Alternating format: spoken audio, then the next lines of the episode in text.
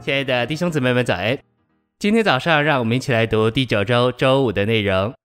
今天的经节是以弗所书三章十七到十八节，使基督借着信安家在你们心里，叫你们在爱里生根立基，使你们满有力量，能和众圣徒一同领略何为那阔长高深。诚心喂养，我们在基督里生根，就使他能安家在我们心里。在以弗所三章使徒祷告，求父神借着灵神，叫信徒得以加强到里面的人里，使子神基督安家在他们心里，就是占有他们的全人，叫他们被充满，成为神一切的丰满。安家这个词在原文只是一个字，这字的基本意思是在住所里安顿下来，安排住处。这字的字首意思是向下。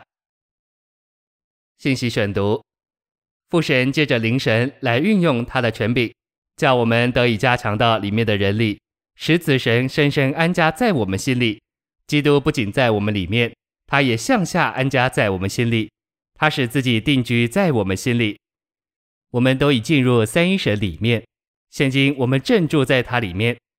我们住在他里面，就给他一条路，三一的住在我们里面。三一神现今住在我们里面。因此，我们已经生根在他里面。我们生根在他里面，父神就做工，借着灵神来加强我们，使子神基督深深安家在我们心里。我们的心是由心思、意志、情感和良心组成的。等我们开始求父神使我们得以加强到里面的人里，基督就逐渐开始占有我们的心思，接管我们的情感和意志，并占有我们的整个良心。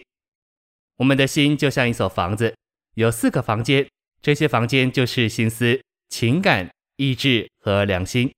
基督渴望占有我们心中的每个房间，以及每个房间的每个角落。他向下安家在我们心里，我们就刚强的与众圣徒一同领略基督的阔、长、高、深，这些乃是宇宙的量度。这些量度都是描述无限量的基督，他的量度乃是宇宙的量度。它就是阔、长、高、深。我们只有和众圣徒在一起，才能领略它宇宙的量度。